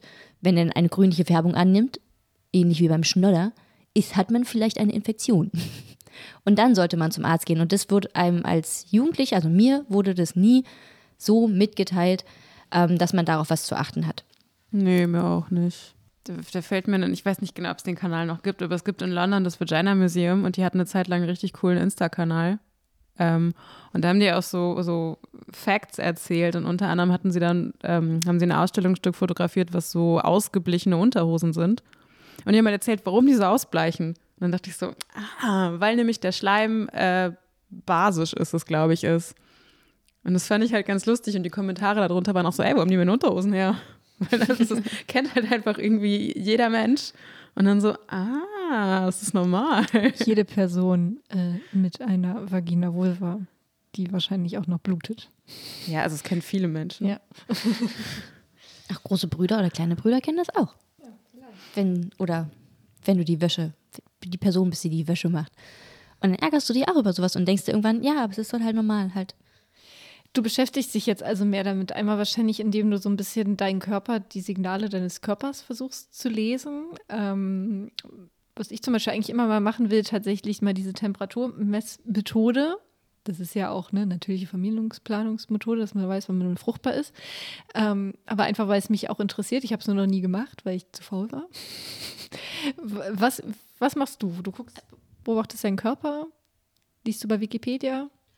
Die Aussage fand ich gerade ganz spannend. Das, du hast gesagt, das macht man, wenn man ähm, entweder Schwangerschaften verhüten will oder Schwangerschaften erreichen möchte. Ich finde aber, das ist ein, etwas, was man in der Schule allein schon beibringen sollte. Also jedem Mädchen müsste gesagt werden, eure Temperatur verändert sich, euer Körper verändert mhm. sich. Du, meine Oma hat immer gesagt, wenn ich hier einen Pickel, äh, hier unter der Lippe, so ähm, am Kinn, wenn ich da einen Pickel hatte, hat sie mich angeguckt, hast du deine Tage? Und ich dachte mir, Mann, Oma, so, also sie hat es auch, das, das ist das einzige Mal, wenn sie einen so hinstellen wollte. Ähm, nein, das ist, das ist gemeint. Sie wollte es vielleicht einfach nur ansprechen. Aber das ist das einzige Mal, wenn sie mit mir über die Periode gesprochen hat. Ich habe nichts anderes erfahren, außer, du hast da einen Pickel, hast du deine Tage? Ich so, nee, aber ich habe sie einen Tag oder zwei Tage später bekommen, weil dein Körper verändert sich konstant. Ich weiß jetzt ungefähr, wann meine Brüste wehtun, ich weiß, wann ich Pickel bekomme, ich weiß, welche, an welchen Tagen mein Schleim dick ist und an welchen Tagen mein Schleim dünn ist. Und dadurch kann ich auch äh, besser wissen, wann meine fruchtbaren Tage sind. Wenn der Schleim ein bisschen dünner wird, ist der ähm, Eisprung sehr nah zum Beispiel. Ah. Und sowas habe ich jetzt aus, aus Büchern mir jetzt äh, erlesen, hätte es aber als Jugendliche total spannend gefunden. Weil durchaus hatte ich auch einmal äh, mit 16 oder 17 schon eine Pille danach Erlebnis, weil ich halt nicht wusste, ähm, war es jetzt ein, gefährlich, war, war es ein gefährlicher Zeitpunkt, war es kein gefährlicher Zeitpunkt, dann hattest du Schiss, dass du dein Abi nicht äh, hinkriegst und äh, alles wurde hochdramatisiert. Dann wird dir einfach eine Pille gegeben, dann hängst du einen Tag lang über die Toilette und dann nächsten Tag machen alle weiter, als wenn, aber irgendwie was erklären oder darauf eingehen.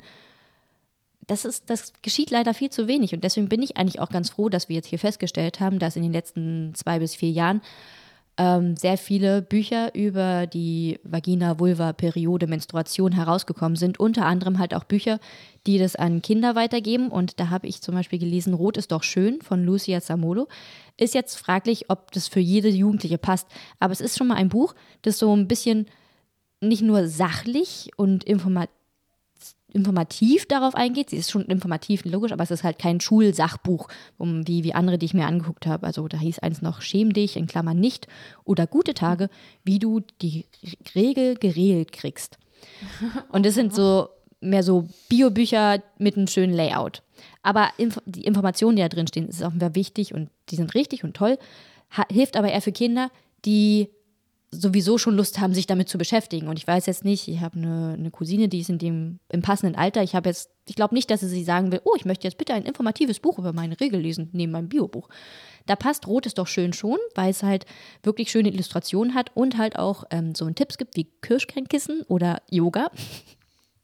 Und es hat so einen lustigen, dramatischen Aufbau von einer peinlichen Situation bis hin zu, lass uns doch ohne Scham über die Tage reden, wo ich glaube, dass es den Jugendlichen auch, oder die Jugendlichen, will ich werde nicht nur sagen, dass es für Mädchen ist, ähm, Mut gibt, auch auf den Körper zu hören und mit anderen darüber zu kommunizieren.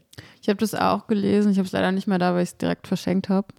Ähm, weil ich das aber so schön fand, habe ich es direkt weitergegeben, weil ich dachte, das muss eigentlich irgendein Teenager-Kind lesen. Ähm, ich fand das auch ein ganz schönes Buch. Ich fand das auch süß und ich mag das, wenn sowas halt auch mal süß ist. Aber ich finde, man merkt eben auch, das ist so ein komplexes Thema. Dass, also zum Beispiel hier das Buch, was wir ja hier haben, Viva la Vagina, da geht es jetzt alles über das weibliche Geschlecht. Da geht es jetzt natürlich nicht nur um den Zyklus, sondern auch um die äh, ja, anatomischen Gegebenheiten. Aber allein dieses Buch ist halt ähm, mit hier äh, Quellen am Ende 400 Seiten dick. Das ist halt schon krass, weil es so viele Informationen darüber gibt, äh, also geben muss. Und das sind ja dann noch nicht mal alles. Da fehlt ja dann ganz viel, weil uns die Erkenntnisse eben fehlen. Ich möchte noch mal ganz kurz eine Lanze für die frühere Bravo äh, ähm, brechen, tatsächlich. Was kommt jetzt? Ähm, für Dr. Sommer. Das ist auch nicht immer gut. Da haben wir uns auch mal, habe ich mich auch in der Uni mal beschäftigt. Da stand auch viel Scheiße mal drin, auch viel homophober, homophober Mist und so und viel Klischee-Mist tatsächlich auch über einige Jahre tatsächlich. Aber trotzdem war das ja eine zentrale Anlaufstelle für in Deutschland für die Jugend zur Aufklärung. Ich glaube, ich wurde da sehr, sehr viel darüber aufgeklärt, über die Bravo tatsächlich und über Dr. Sommer. Jetzt nicht nur in Bezug auf Sex, sondern tatsächlich beispielsweise auch über die Periode und das ist natürlich jetzt ein bisschen das Problem, dass das jetzt so ein bisschen wegfällt. Es gibt natürlich Formate im Internet, auf Klo beispielsweise mhm. von Funk äh, oder natürlich auch viele andere. Franka Frei mit ihrem Account, die klärt natürlich auch auf und die jungen Kids, die haben ja auch Instagram. Was? ähm, aber ein, auch einen anderen Podcast zu empfehlen, und zwar Frag mal Agi von Haus 1, der sich explizit an ein junges Publikum richtet ähm, zum Thema sexuelle Aufklärung, aber natürlich auch, was da drumherum körperlich dazu gehört, tatsächlich. Weil nicht jeder hat Bock, Bücher zu lesen. Weil du gerade von den Aufklärungsbüchern erzählt hast, wollte ich noch ergänzen. Ich muss es gerade nachgucken, ähm, deswegen so spät. Samira und die Sache mit den Babys, das ist ein, ein, ein genderneutrales Aufklärungsbuch das ist halt irgendwie auch ein ganz cooler Ansatz, ne? weil das ja sonst sehr geht nach Mann und Frau äh, schlafen miteinander, um ein Baby zu kriegen. So.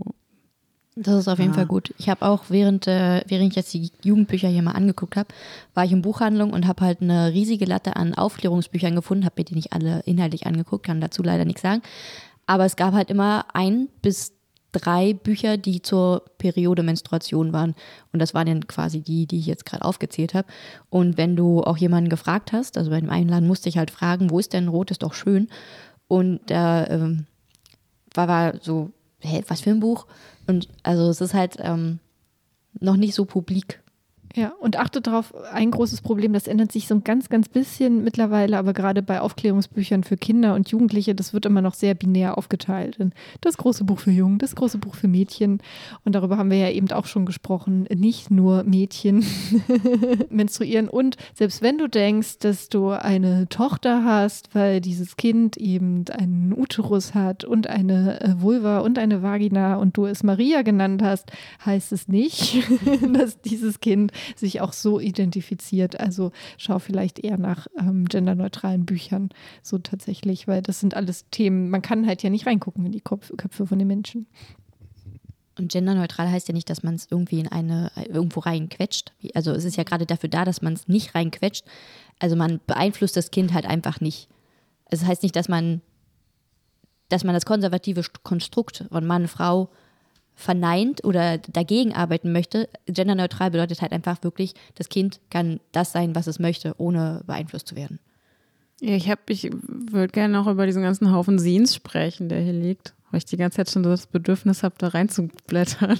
Ja, das kann ich auch empfehlen. Schaut mal beim zum Beispiel beim Sienfest Berlin vorbei oder wenn es ähnliche Veranstaltungen gibt, die nämlich tatsächlich, ja, oder inwiefern sich Kunst beschäftigt, sich auch mit der Periode. Und ich habe hier eins Moon Cup Made of Bakelit von Nicola Heine und, und äh, Lilly Loge, ähm, ah, ja. die zum einen sich ähm, damit beschäftigen mit eben der Entwicklung des, ähm, ja, der Menstruationstasse, des Menstruationscups und hier finde ich auch schön, ähm, die machen eine Serie zusammen äh, mit Mini-Vampiren. Und ähm, weil das ist ja die spannende Frage. Ich meine, wir kippen immer unser Blut einfach weg. Wie verschwenderisch. Es gibt doch die ganzen kleinen Vampire, Du, die freuen sich. Da kann man so ein schönes, so eine schöne Aufhängung ähm, äh, basteln äh, für den Mooncup eben und das dann am Fenster aufhängen. Und dann abends, dann kommt da so ein kleiner Oh, Vampir vorbei. Vampir vorbei. Solche Sachen. Oder ich habe hier eins liegen äh, vorne, hier steht vorne der Da Name. kann man da auch bestimmt so tolle Blutshots mitmachen. Das hat doch so ein Mooncup hat doch eh schon so Shotglasgröße. Ja, und zwar von Eloise Lee. Ähm, wir versuchen das natürlich auch alles zu verlinken in den Shownotes, die Accounts dann von den Leuten. Und das ist ein Blood Dreams ähm, Scene und das ist auch knallrot mit schwarz, also super diese Kontrastfarben. Und eben, da werden eben Träume ähm, beschrieben und dann auch gedeutet, die Personen eben während ihrer Blutung tatsächlich hatten. Ich habe gerade in dem Mooncup-Buch noch gefunden, äh, so ein Bild, wo ein Mensch in der blutigen Dusche steht und sagt, ich kann das erklären.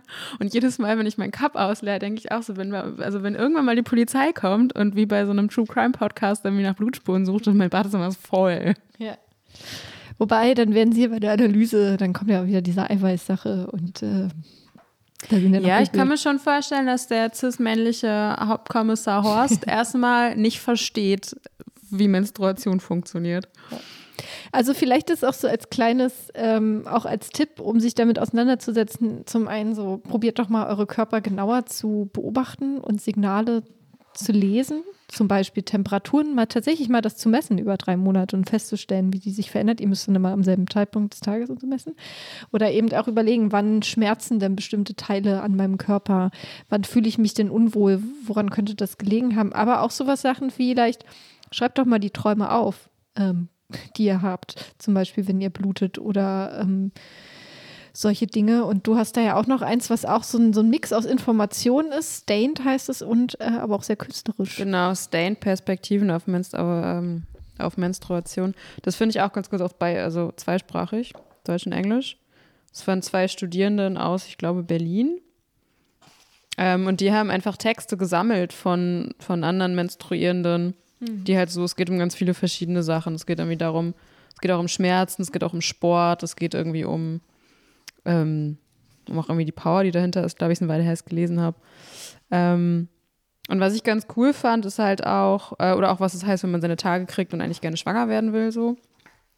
Ähm, und es ist halt auch irgendwie ganz viele Kunst drin. Deswegen finde ich ganz spannend. Das ist eh super schön illustriert. Ähm, und es sind halt auch Bilder drin und irgendwelche Kunstprojekte mit Blut oder mit Fake-Blut. Da ist irgendwie was drin, wo jemand einen Tampon in einen Marmeladencroissant steckt. Das sind irgendwie ganz lustige Sachen. Und was mir auch noch wichtig zu sagen ist, ich finde übrigens beides okay. Zum einen zu versuchen, auch erstmal wieder einen neutralen oder vielleicht auch eine Art positiven Zugang zu bekommen zum Bluten, weil es ist ja nun mal da. Ne? Ähm, das ist vollkommen in Ordnung, das, das zu probieren. Es ist aber genauso vollkommen in Ordnung, das auch einfach scheiße zu finden und das auch beschissen zu finden und das, die kapitalistischen Bedingungen drumherum und dass es, dass es eben noch nicht unbedingt gute Therapien dann gegen die Schmerzen findet und letztendlich natürlich auch vollkommen okay ist, wenn man sich zum Beispiel dazu entscheidet, ähm, die hormonell zu verhüten und durchgehend ähm, ähm, die Pille zu nehmen, um zum Beispiel nicht zu bluten oder sich die Spirale einsetzen zu lassen. Oder auch Um nicht natürlich. für den Papst zu bluten. Ja, oder halt natürlich auch, ähm, wenn man sich den Uterus herausnehmen lassen möchte, eben ähm, zum Beispiel aus dem Grund, weil man keinen Bock mehr hat auf diese Blutung und vermutlich auch auf diese Schmerzen. So, und dass das voll okay ist, ähm, finde ich, ist an dieser Stelle auch in Ordnung. Also auch dieses zu sagen, wenn man da keinen Bock drauf hat, nur weil, keine Ahnung, irgendwelche Gene dazu führten, dass man das jetzt tut. so, ähm, genau. Und vielleicht redet auch mal mit eurem Umfeld darüber, mit euren FreundInnen und tauscht euch auch tatsächlich aus. So ein bisschen, wie wir das heute gemacht haben.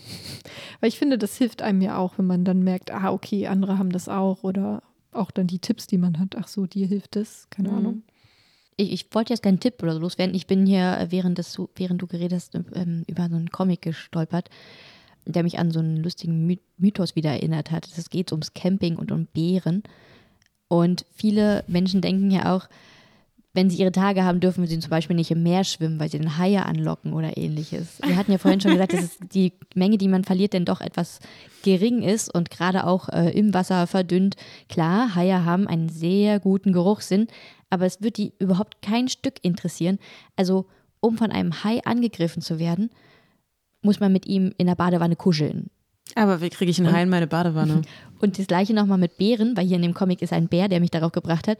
Es gab mal im, der Yellowstone Park hat auf der Webseite mal eine Entwarnung gesch geschrieben, dass die Bären nicht interessiert sind an Monatsblutungen. Also man kann durchaus wandern gehen, man muss sich da kein, man muss keine Sorge machen, äh, keine Sorgen haben. Eure Milch einzige, wird auch nicht schlecht, wenn ihr menstruiert. Und es rostet auch nichts in eurer Also Nähe. eure Milch wird vielleicht Und schlecht, während Foto- ihr menstruiert, aber nicht deswegen. Fotofilme kann man auch ganz normal entwickeln. Und die einzigen Bären, die ein bisschen an ähm, blutigen Tampons interessiert waren, waren Eisbären. Die haben dann da so ein bisschen mit rumgespielt, aber auch nicht irgendwie, weil sie es besonders lecker fanden. Eine sehr interessante Studie. Wäre interessant gewesen, dabei zu sein. Gibt es da Fotos von? Wer hat das, Blut, das Menstruationsblut gesponsert? Viele, viele Fragen. Aber ich finde es schon interessant, dass zum Beispiel Hunde, natürlich Tiere haben natürlich so einen wahnsinnigen Geruchssinn, ne? Und dass ja Hunde, also jetzt, wenn ich über die Straße laufe, ist noch kein Hund auf mich zugerannt, hat in meinem Schritt gerochen. Aber wenn ich tatsächlich, ähm, Bei mir, bei mir machen die das Ja. manchmal. ja, aber wenn ich einen Hund getroffen habe, zum Beispiel, weil ich mich mit der Person, die auch zu dem Hund gehört, getroffen habe und ich dann meine Tage habe, dann, dann ging definitiv, ja, klar, da haben die da geschnuppert. Und ah, okay, du auch, cool, ich auch. Und hatte ich der Hund denn als inkompetenter äh, beachtet? Ähm, gute Frage. Nee, ich glaube, meine Ansagen wie Sitz und Platz wurden trotzdem ernst genommen. Ja. Sehr gut. Also vielleicht mehr, mehr Hunde als Chefs im deutschen Chefetat. oh ja. Oh Gott, es wäre so viel Ähm, besser, Leute. Also diese ganzen coolen, äh, witzigen Mythen, die stehen, glaube ich, in dem Franker Freibuch, ne? falls da mal irgendjemand nachlesen will. Genau. Bei, äh, bei Liv Strömquist stehen auch ein paar, Ursprung der Welt. Ähm, ich finde das ja, ich finde bei so historischer Diskriminierung, die ist lustig, da kann ich drüber lachen. Bei dem Jugendbuch Rot ist doch schön waren auch Mythen drin und da war auch nochmal ähm, ein Abriss zur Historie drin, welcher Aristoteles oder ähm, Pl- Plinus oder was die alles denken, dass Frauen Gefäße sind für Samen und so weiter. Da werden die Jugendlichen auch ähm, kurz historisch aufgeklärt, was es alles für einen Unsinn da gab. Man merkt ja an den Mythen immer, welchen Gesellschaftswert Personen, die menstruieren, haben. Also welchen Stellenwert in der Gesellschaft sie haben, wie sie angesehen werden. Eben als Gefahr, als etwas, was man nicht einordnen kann, als ein Unsicherheitsfaktor. Und das ist eigentlich dann, so witzig die auch sind und so absurd sie klingen, aber genau das ist ja dann immer dieses so, ah ja, und darum gibt es übrigens Misogynie. das ist es, wovor ihr Angst habt. Das, liebe Kinder, aber wollte ich euch mit auf den Weg geben. Ähm, ihr habt beide auch noch so ein paar kluge Bücher dabei. Wollt ihr noch kurz vorstellen oder schreiben wir es mit in die Shownotes? Neben dem ganzen witzigen Quatsch mit Comics und so. Ich habe ein Buch, was ich nämlich auch sehr problematisch finde, mitgebracht. Period, Dein Zyklus von Hannah Pilgrim. Und auf der einen Seite fand ich, also es ist schon ne, irgendwie Facts, Selfcare-Tipps und Menstruationsjournal. Da sind schon so ein paar, auf jeden Fall auch Fakten, die stimmen, sind da drin. Und die Person, die ist eben auch, also sie ist Expertin für ganzheitliche Frauengesundheit und Heilpraktikerin. So. Und was ich an sich interessant finde, ist, dass sie so Dinge äh, miteinander verwobt, verwebt, tatsächlich ähm, evidenzbasiertes wissenschaftliches Wissen, wie wann ist jetzt der Follikelsprung und so weiter, und das auch einbettet in zum Beispiel kulturelle Riten. Also sie macht den, zeichnet den Zyklus sozusagen als ähm, Jahreszeitenzyklus, der Frühling, in dem alles neu beginnt und so und so und fühlt sich voller Tatendrang, dann der Sommer, schon mehr Power, aber du musst dich jetzt schon vorbereiten, Achtung, Ernte, dann kommt der Herbst, es wird abgebaut dann kommt der Winter.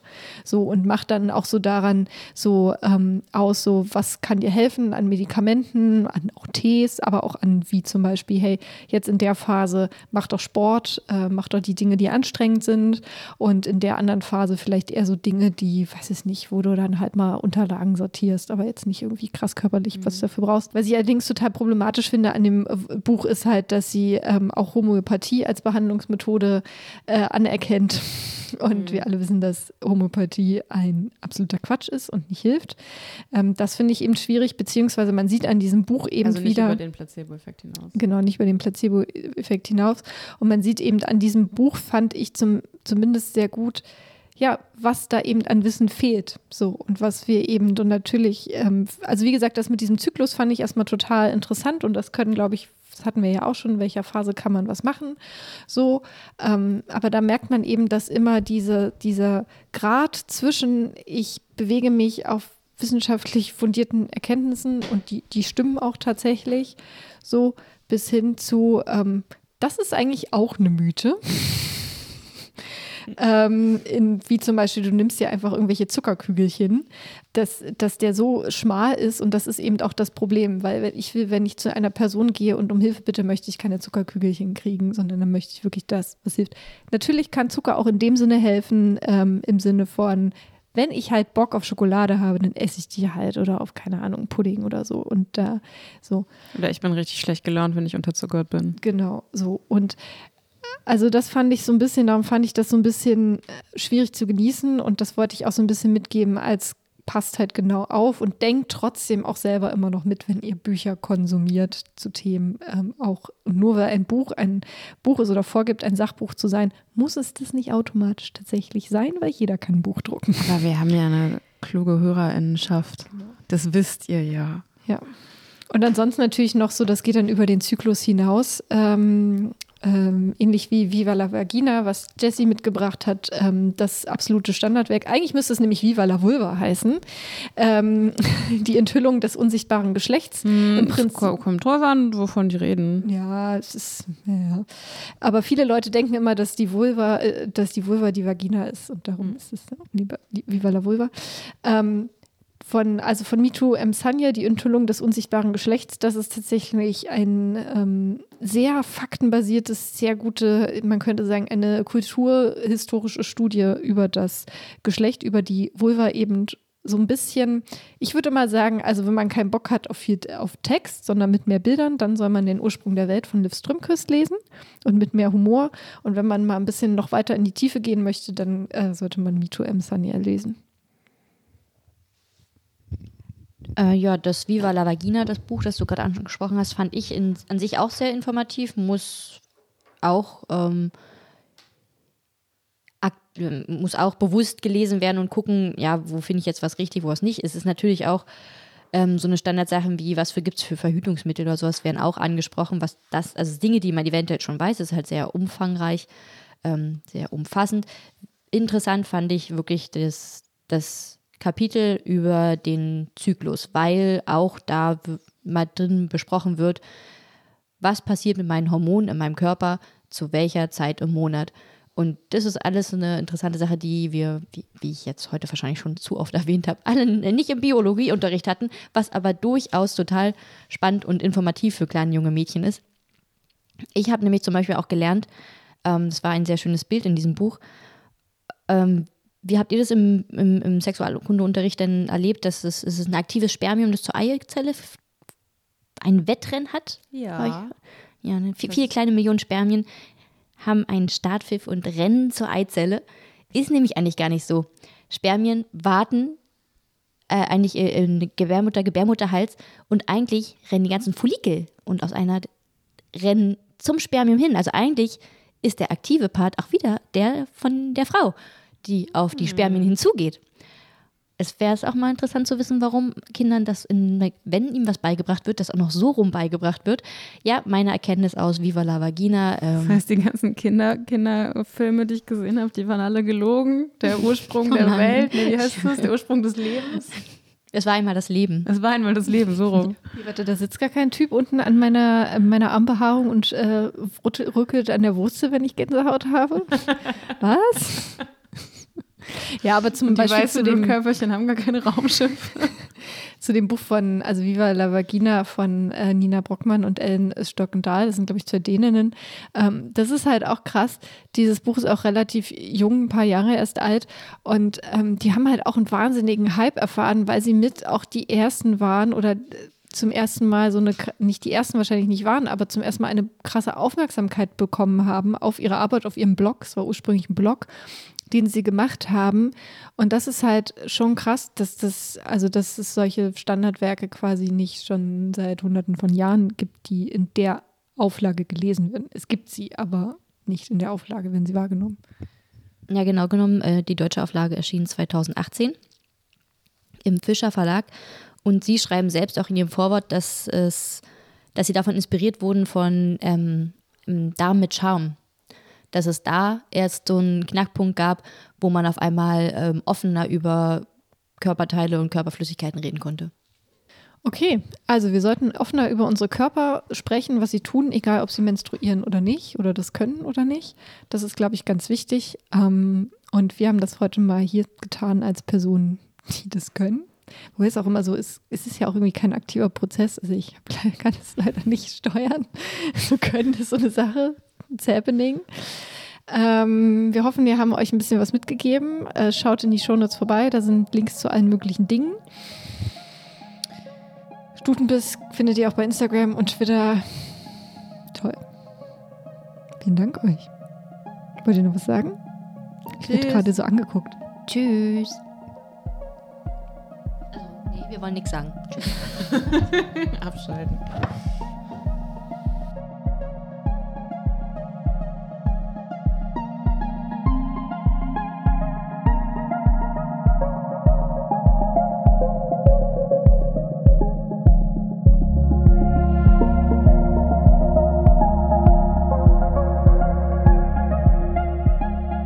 Stutenbiss, eine Dragons Eat Everything Produktion.